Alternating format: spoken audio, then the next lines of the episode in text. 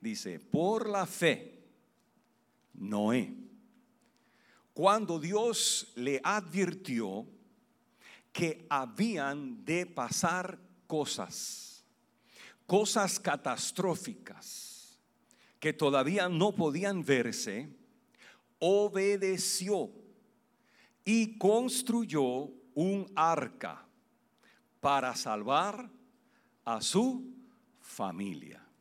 ¿Qué hizo Noé? Construyó un arca para salvar a su familia. Diga conmigo, con su fe y obediencia, Noé salvó a su familia. Amén. Amados, el cuidado y la salvación de nuestras familias es una enorme responsabilidad.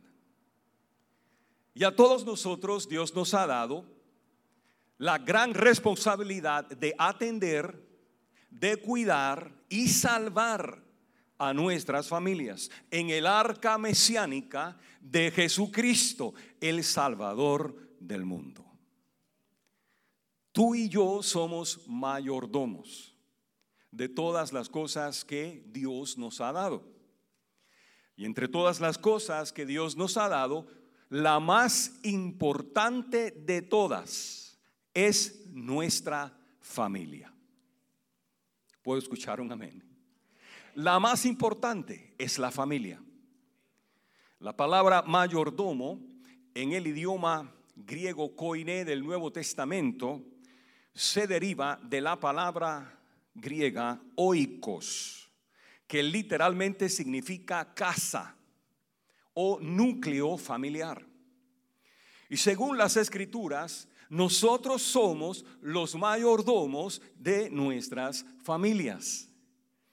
Y como mayordomos de nuestras familias, nosotros entendemos que dentro del plan bueno y perfecto de Dios, la familia siempre ha sido una institución divina que desde el principio fue establecida por Dios como la unidad básica de toda cultura y de toda sociedad. Y sobre todo, de la iglesia universal que es redimida, fue redimida con la sangre del cordero para ser adoptada e injertada a la vid verdadera de la gran familia de Dios por medio de Cristo, la iglesia. Dios y no el hombre, escucha, Dios y no el hombre, instituyó el núcleo trinitario de la familia. La familia que refleja la imagen de su semejanza. El núcleo trinitario que está compuesto por los elementos, los tres elementos de un hombre, una mujer y sus hijos. Dios y no el hombre constituyó el núcleo de la primera familia, formado por Adán, Eva y sus hijos. Y de acuerdo a Génesis 1.28, después de bendecir a esta primera familia, el Señor les ordenó ser fructíferos en su función procreativa para multiplicarse y llenar toda la tierra con millones de oicos millones de núcleos familiares que deben compartir el regalo de la vida en una atmósfera hogareña funcional, saturada de su amor, su esperanza y completo shalom, completa paz. La Biblia nos enseña que todo comenzó con el único y sabio Dios. Todo comenzó con Dios con el Dios que era en el principio, Génesis 1.1. Y desde ese mismo Génesis, las sagradas escrituras nos revelan que todo el plan de Dios comenzó y ha de terminar con el matrimonio heterogéneo de una familia. Una familia compuesta por los elementos masculinos y femeninos de un hombre y una mujer. En el libro del Génesis, el hombre y la mujer se llamaron Adán y Eva. Y en el libro de Apocalipsis el hombre es Jesucristo. Y la mujer es la iglesia de Dios. La iglesia que juntamente con el Mesías Rey ha de reinar eternamente en los nuevos cielos y en la nueva tierra dentro de un nuevo orden divino y celestial. Toda la historia bíblica, escucha, toda la historia bíblica comienza y termina con el diseño y la institución de una familia. Y nosotros somos los mayordomos de esta gloriosa institución que ha sido creada para los propósitos santos y eternos del reino de Dios. La maravillosa historia de la redención bíblica, según sus orígenes, comenzó con la familia de un hombre llamado Abraham, el padre de la fe. Y este varón de fe que fue escogido por Dios fue un descendiente de la línea generacional de otro hebreo que por la fe, como buen mayordomo de su casa, vivió para salvar a su familia en los peligrosos días del gran diluvio universal. Y este varón recto, este varón creyente, temeroso de Dios, como nosotros sabemos, se llamó Noé. A Noé y a su familia. Les tocó vivir en días históricos peligrosos, días desastrosos, literalmente catastróficos. Porque los días de Noé, por causa de la acelerada corrupción espiritual, familiar, cultural y social, la gran familia de la humanidad, compuesta por muchos oicos, se había corrompido totalmente. Génesis 6 nos presenta un paréntesis, un paréntesis misterioso de la revelación bíblica. Y de acuerdo a esta narración, cuando los hombres comenzaron a multiplicarse sobre la faz de la tierra, a estos hijos de Adán, les nacieron hijas, hijas tan y tan hermosas, dice la escritura, que con su belleza estas doncellas cautivaron la atención de una casta especial de hijos de Dios. Y estos Ben Elohim, estos hijos de Dios tomaron para sí a estas hermosas mujeres, escogiendo entre ellas para tener relaciones íntimas con ellas. Y esta misteriosa unión de relaciones íntimas prohibidas e ilícitas provocó el disgusto del Altísimo, que al ver esto dijo, no contenderá mi espíritu con el hombre para siempre porque ciertamente Él es carne. Mas serán sus días 120 años. Génesis 6.3. Dentro de este capítulo misterioso de la historia humana, de acuerdo a Génesis 6.4, nacieron los famosos gigantes de la tierra, que en el idioma hebreo fueron llamados Ha-Nefilim. Y estos Nefilim estos seres híbridos nacidos de la unión ilícita de los hijos de Dios y las hijas de los hombres llegaron a ser valientes, varones de renombre desde la antigüedad, dice la Biblia. Estos gigantes fueron famosos héroes, entre comillas, los héroes de aquel tiempo antiguo, según algunos eruditos, por causa de la unión de los Ben Elohim, y las hijas de los hombres, la condición del género de la simiente adámica que ya había sido contaminada con la iniquidad del pecado, cuando se mezcló con el género de los Ben Elohim, produjo una raza de gigantes. Y esta abominable aberración de géneros, esta mezcla contaminada de simientes, provocó el aceleramiento de la maldad sobre la faz de la tierra. Un hecho alarmante, abominable y detestable que desagradó el corazón del Creador. Como consecuencia de los acontecimientos de Génesis 6, tres cosas trágicas se manifestaron en la tierra. Y estas tres cosas trágicas fueron, número uno, la raza híbrida y misteriosa de estos gigantes, de estos valientes de renombre, conocidos como los Nefilim, que con la capacidad de su inteligencia y su influencia de liderazgo tomaron el control del gobierno, de la cultura, de la sociedad, para corromper con sus doctrinas demoníacas a todas las familias de la tierra, fue un asunto desastroso. Número dos, por causa de este acontecimiento prediluviano, los años de la vida terrenal de los hombres, de los seres humanos rebeldes que contendieron con Dios, fueron acortados radicalmente. De un límite milenario a un límite reducido de un siglo. Cuando Dios acortó la longevidad de los seres humanos, limitándola a un máximo de 120 años. Y la tercera tragedia que se manifestó en el paréntesis de Génesis 6, indiscutiblemente fue la peor de todas. Porque en este paréntesis bíblico el Señor, dice la Escritura, se arrepintió de haber creado al hombre.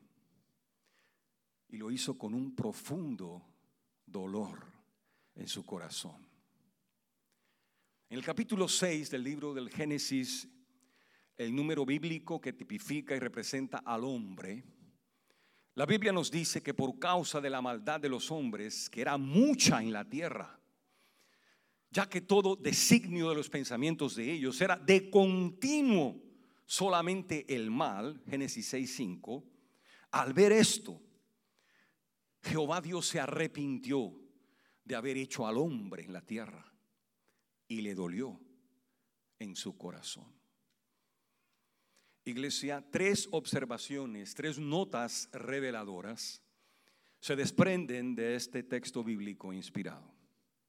Y estas tres revelaciones son, número uno, en el capítulo misterioso de Génesis 6 es evidente que el Espíritu de Dios estaba contendiendo con el Espíritu de los hombres que se habían corrompido moralmente. El Espíritu de Dios estaba contendiendo con el Espíritu del hombre. Génesis 6.3 nos presenta el cuadro social, espiritual y familiar de un tiempo de contiendas entre Dios y los hombres. Y la palabra contienda implica una lucha una lucha constante contra una entidad opositora.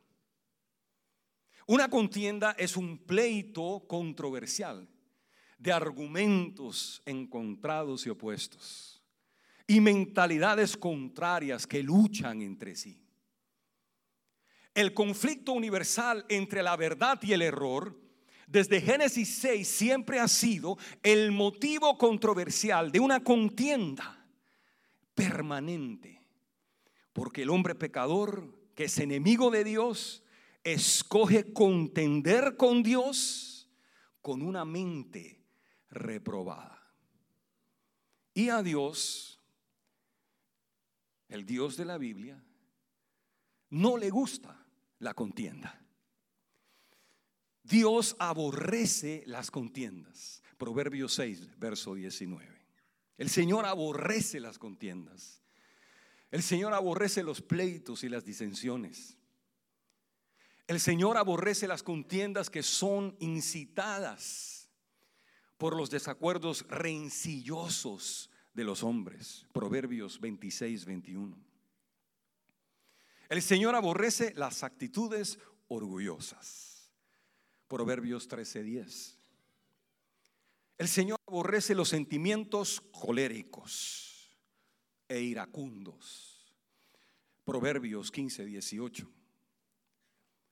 El Señor aborrece los pensamientos maliciosos, Proverbios 6, 14.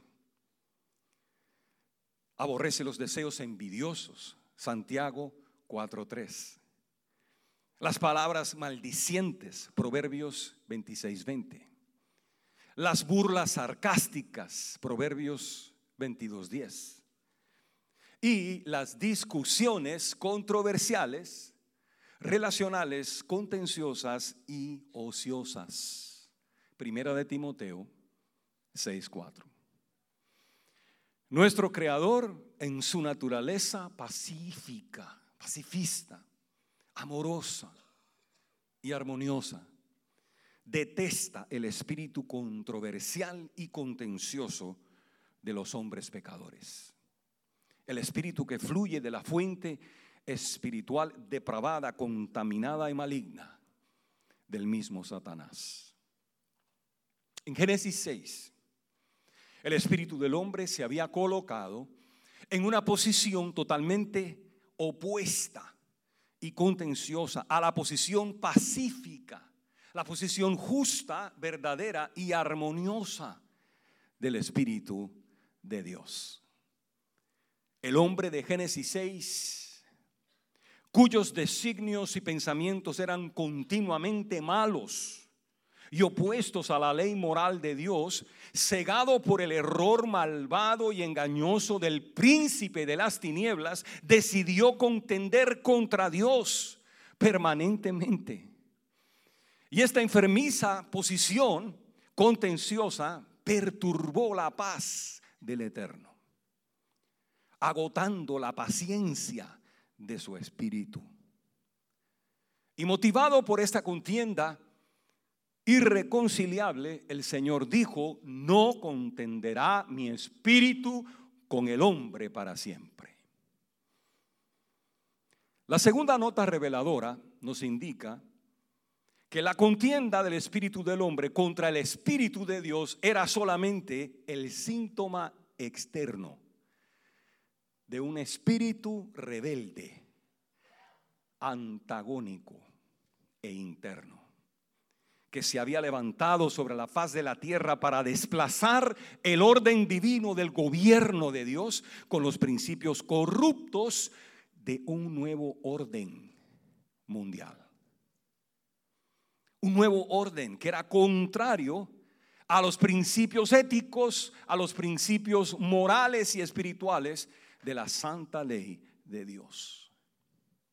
Los hombres inicuos y contenciosos de Génesis 6 corrompieron el ADN original del oicos de sus familias para establecer un nuevo orden un nuevo orden ético, un nuevo orden cultural, un nuevo orden social, moral, familiar sobre la faz de la tierra. Y este nuevo orden antibíblico que violentamente se oponía y resistía la voluntad del Eterno, desordenó a todas las familias de la tierra. Provocó el desorden de todas las familias de la tierra. Provocó la desgracia, la caída y la destrucción de las familias de la tierra en los días de Noé.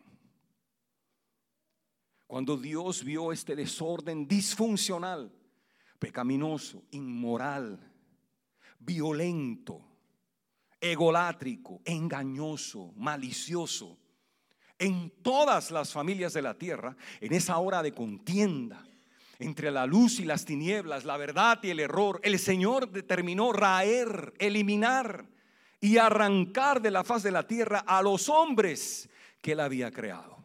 Génesis 6, 7. Porque se arrepintió de haberlos hecho. Pero en medio de aquella terrible oscuridad brilló un rayo de luz, un rayo de esperanza. En medio de este cuadro oscuro había una nota divergente, diferente. Una buena noticia. Porque en aquel caos de anarquía antiteocrática, de confusión extrema, de constante violencia, de inmoralidad, disfunción familiar, rebelión satánica, Noé halló gracia ante los ojos de Jehová. Génesis 6, 8. Noé halló gracia ante los ojos del Altísimo, porque Noé era un varón justo, dice la Escritura, y perfecto en sus generaciones. En el original hebreo, esa palabra generaciones es nuestra palabra género. Perfecto en su género. La línea generacional de Noé era una línea pura, no mezclada, no contaminada con las rebeliones ilícitas de los hijos de Dios, de los Ben Elohim, con las hijas de los hombres que procrearon la raza de los Nefilim. La línea generacional de Noé era perfecta, dice la escritura. Estaba completa. Estaba completa en la esencia de su estado original creativo. La línea generacional de Noé era justa. El género era temeroso de Dios, apartado del mal. Porque la familia de Noé no cayó en el error contencioso del residuo restante de todas las familias de la tierra. Para aquella generación pecadora y maliciosa de hombres torcidos, la familia de Noé fue una rareza. Quiero repetir eso. Para aquella generación, la familia de Noé fue una rareza. Una rareza detestable, indeseada, diferente, incongruente, contraria y opuesta a su nuevo orden de vida familiar y social. Para los hombres corruptos contemporáneos a Noé, la familia de Noé fue como una mosca, entre comillas, indeseada, de santidad, posada en su plato de iniquidad. Porque Noé, según Génesis 6:10, en lugar de caminar con ellos, caminó con Dios. Noé caminó con Dios. Noé decidió en su corazón caminar con Dios. Y al caminar con Dios, Noé se colocó en la posición contraria al desorden de las familias de aquel sistema maligno y corrupto. Mientras la familia de Noé caminaba con Dios, adorando al Señor bajo la luz reveladora de los principios morales del orden divino, Génesis 6:11 dice que la tierra se corrompió delante del Señor. Se corrompió la tierra, llenándose de violencia. Diga conmigo, violencia. La tierra se llenó de violencia. Y el Eterno, mirando la tierra, Génesis 6:12, vio que estaba corrompida, porque toda carne había corrompido su camino sobre la tierra. Y en ese momento, cuando la paciencia del Señor llegó a sus límites, el Altísimo le dijo a su amigo Noé, he decidido el fin de todo ser viviente porque la tierra está llena de violencia a causa de ellos. Génesis 6:13. He aquí que yo los destruiré con la tierra. Pero tú, Noé, tú hazte un arca de madera de gofer. Génesis 6:14. Hazte un arca de madera cuyo diseño yo te daré. Porque he aquí que yo traigo un diluvio de aguas sobre la tierra. Génesis 6, 17. Traigo un diluvio para destruir toda carne en que haya espíritu de vida debajo del cielo. Todo lo que hay en la tierra morirá. Mas yo le dijo Dios a Noé, yo estableceré mi pacto contigo. Y entrarás en el arca, tú, tus hijos y tu mujer, y las mujeres de tus hijos. Y en esa arca, tú y tu familia se salvarán. Se salvarán del gran diluvio que ha de venir sobre la faz de la tierra. Estas cosas le dijo el Señor a Noé. Y Noé, dice el verso 22, hizo conforme a todo lo que Dios le ordenó. ¿Qué hizo Noé? Obedeció a Dios. Noé tomó el diseño que Dios le dio. Noé construyó el arca. Noé salvó a su familia. Noé, de acuerdo a Hebreos, al libro de Hebreos capítulo 11, verso 7, cuando fue avisado previamente por Dios de las cosas que habían de acontecer, esas cosas catastróficas, ese diluvio que habría de venir, aun cuando todavía no se podía ver, dice el autor de la epístola a los Hebreos, obedeció. Noé obedeció y construyó el arca para salvar a su familia. Y yo te pregunto en esta tarde o en este mediodía, ¿estás tú trabajando como un buen mayordomo para salvar a tu familia? ¿Cuántos estamos trabajando en la salvación de nuestras familias, de nuestros oicos? Por último, número tres, la tercera nota reveladora de Génesis 6 nos indica que en los días de Noé, la única familia que había retenido el orden divino, el orden moral y espiritual del reino de los cielos en la tierra, fue la familia de Noé. De aquella época maliciosa de pensamientos y argumentos equivocados y pecaminosos, que le llamaron a lo malo bueno y a lo bueno malo, la única familia que retuvo el orden de Dios fue la familia de Noé. Lo que una generación tolera, la próxima generación lo ha de celebrar. Repito, la maldad que una generación tolera, la próxima lo celebra. En los días de Noé, el Señor del cielo destruyó a todas las familias de la tierra con un diluvio, un gran diluvio. ¿Por qué? Porque todas estas familias se habían corrompido. Se corrompieron con las ideas antagónicas y controversiales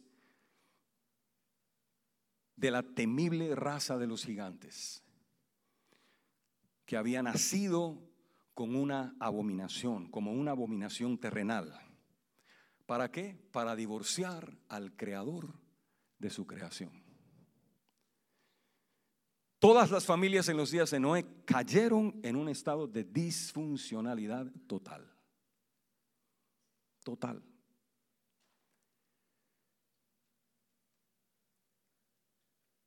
No hay una sola familia sobre la faz de la tierra que sea perfecta. Mi familia no es perfecta, la suya tampoco. No hay una sola familia sobre la faz de la tierra que sea 100% funcional. Respira. No la hay. Pero estamos hablando de familias, de oicos, que se corrompieron a tal grado que perdieron toda funcionalidad. cayeron en un estado de disfunción total donde reinaba el desorden matrimonial, la infidelidad, la ausencia notoria de la figura paterna, la violencia doméstica de contiendas familiares, los robos, homicidios, todo tipo de acto inmoral, los pleitos, los celos, las iras, las contiendas de las obras de la carne de Gálatas 5, 19 al 21. Y hoy por hoy, hoy por hoy, en nuestra era moderna, después de aproximadamente 3.405 años de este acontecimiento histórico del gran diluvio universal, en una forma lenta, en una forma astuta, engañosa, seductora y controversial. El mismo espíritu demoníaco de Génesis 6 está corrompiendo, destruyendo, desordenando, confundiendo a las familias de la tierra para que se cumpla la profecía de nuestro Señor. De Lucas 17, 26, cuando dijo, como fue en los días de Noé, así también será en los días del Hijo del Hombre. Esta profecía se está cumpliendo delante de nuestros ojos. Iglesia, hoy por hoy el concepto bíblico, ético, moral, y tradicional de la familia. La familia que se somete al orden de la ley moral y espiritual de Dios está siendo atacado, violentado, ridiculizado y desplazado por un espíritu contencioso, litigante y rebelde que se ha opuesto al corazón de Dios, deseando establecer un nuevo orden familiar sobre la tierra, totalmente contrario al orden divino.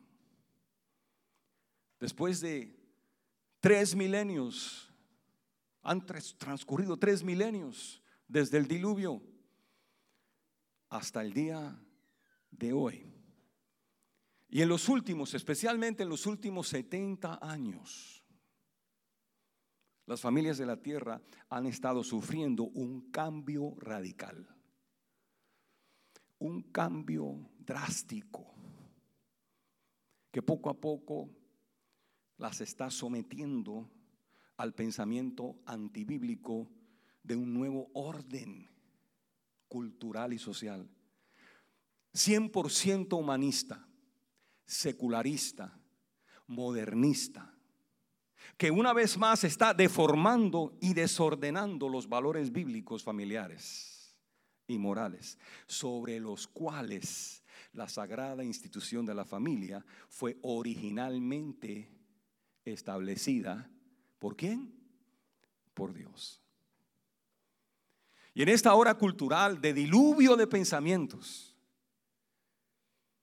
y argumentos contrarios al plan de Dios para las familias de la tierra, en esta hora que se está redefiniendo o se ha redefinido el concepto milenario y bíblico del matrimonio y de la familia que Dios instituyó, desde el principio, muchas familias se han hundido.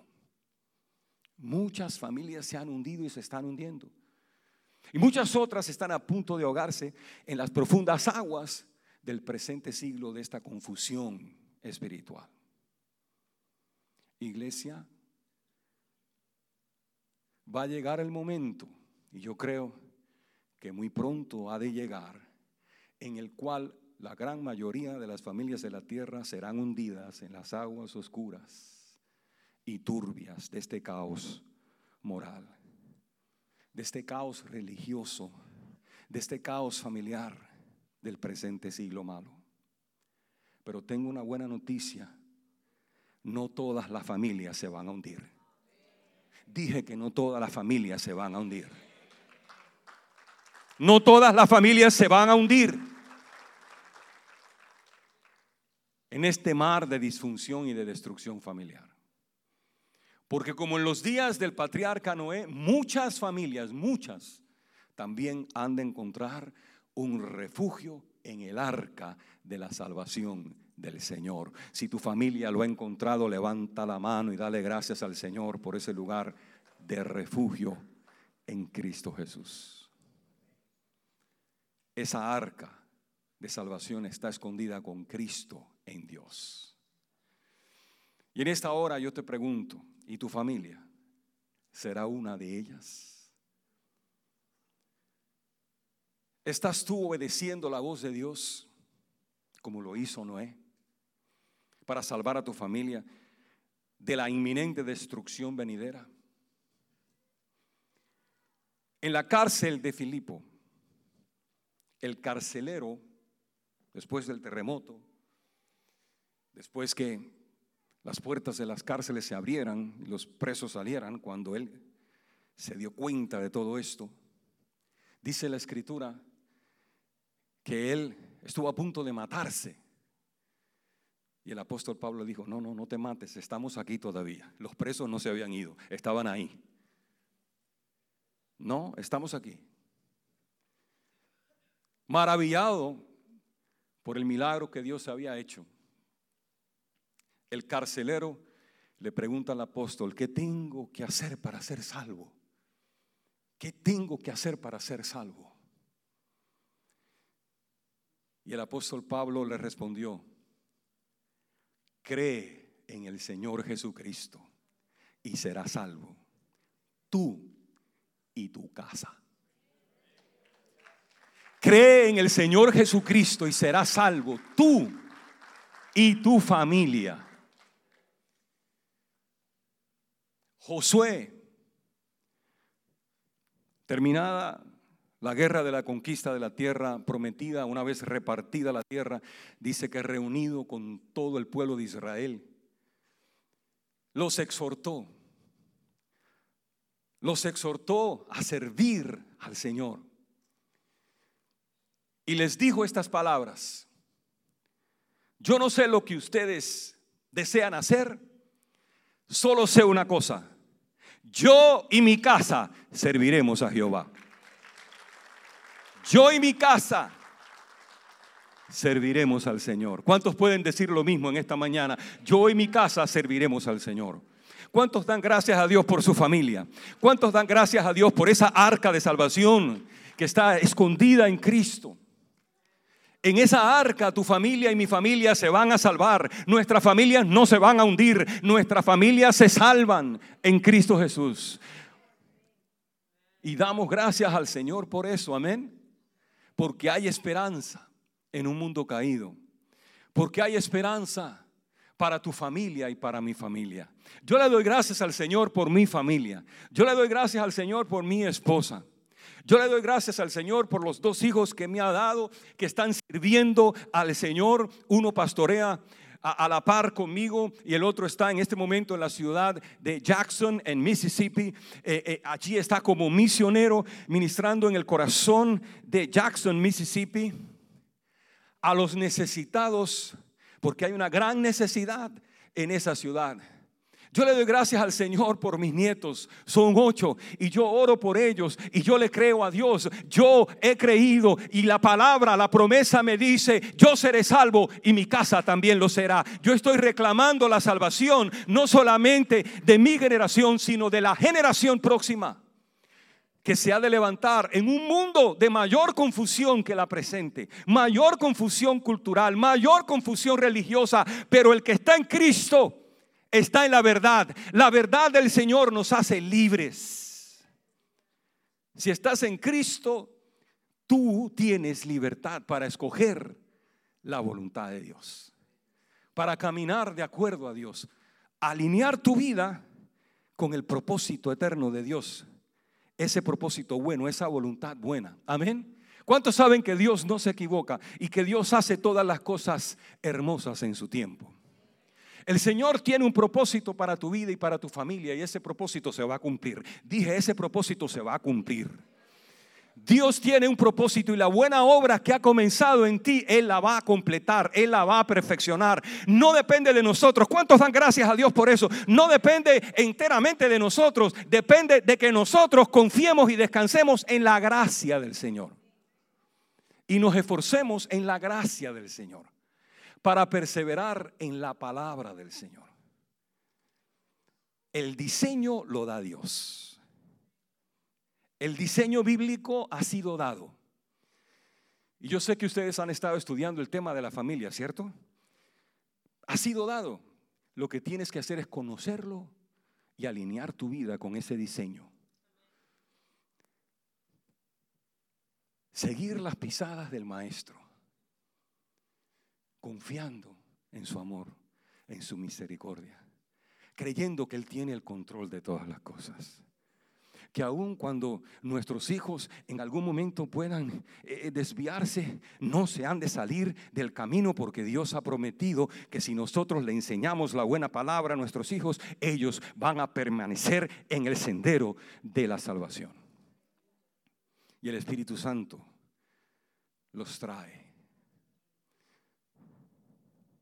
los ama, los salva. Cristo salva. Cristo salva. ¿Cuántos de nosotros damos gracias a Dios por la salvación? Ese es el milagro más grande que Dios hace.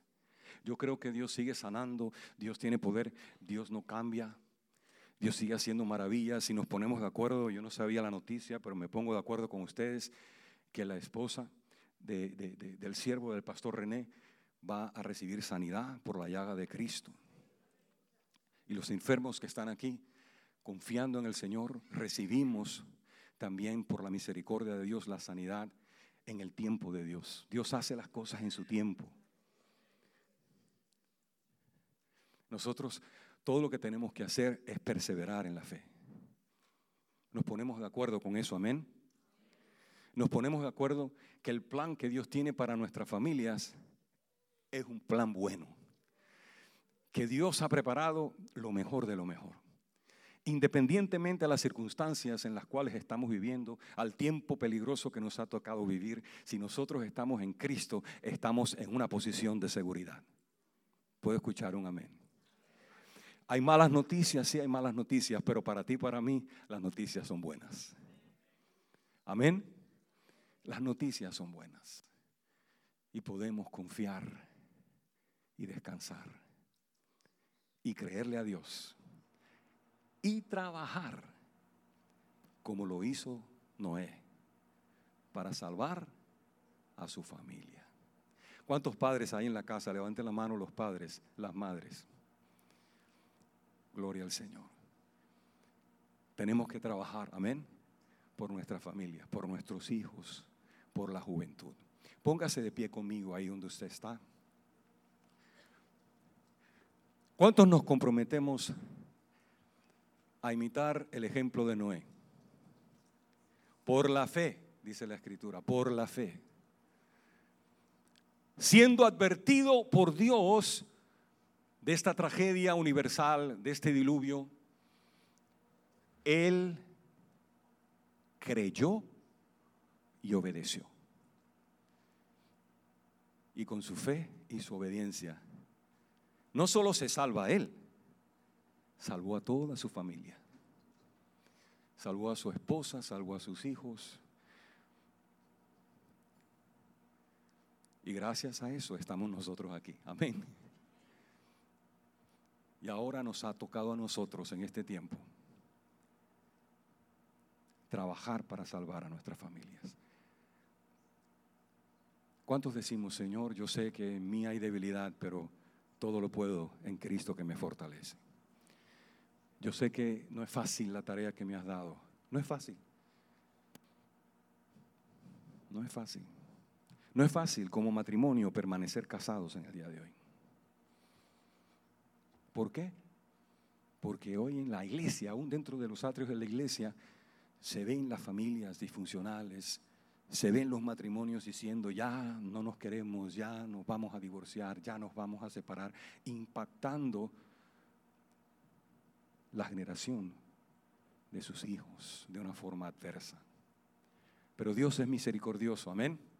Y muchos que hemos cometido ese, ese grave error, pues Dios nos ha restaurado. Creemos en un Dios de restauración.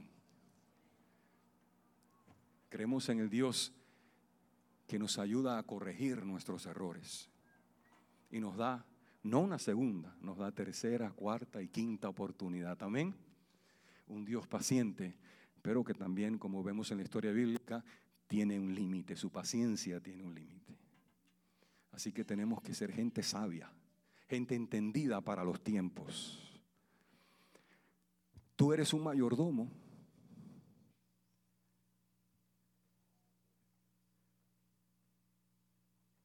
Y como mayordomo, Dios te ha dado el cuidado de tu familia. No hay nada más importante que tu familia. Tu familia es más importante que un ministerio dentro de la iglesia. Tu familia es más importante que tu trabajo, que tu vocación, que tus anhelos de superación. Tu familia es más importante. Diga conmigo, mi familia es más importante. Y yo soy un mayordomo de mi familia. Inclina tu rostro, quiero orar. Amado Padre, te damos gracias. Te damos gracias en esta tarde, Señor. Gracias por la palabra. Gracias por la mano que se extiende de misericordia. Gracias porque cuando te necesitamos, siempre te encontramos. Tu palabra dice que todo aquel que te busca te encuentra. Y aquí hay un pueblo que te está buscando. Aquí hay un pueblo que ha sido encontrado.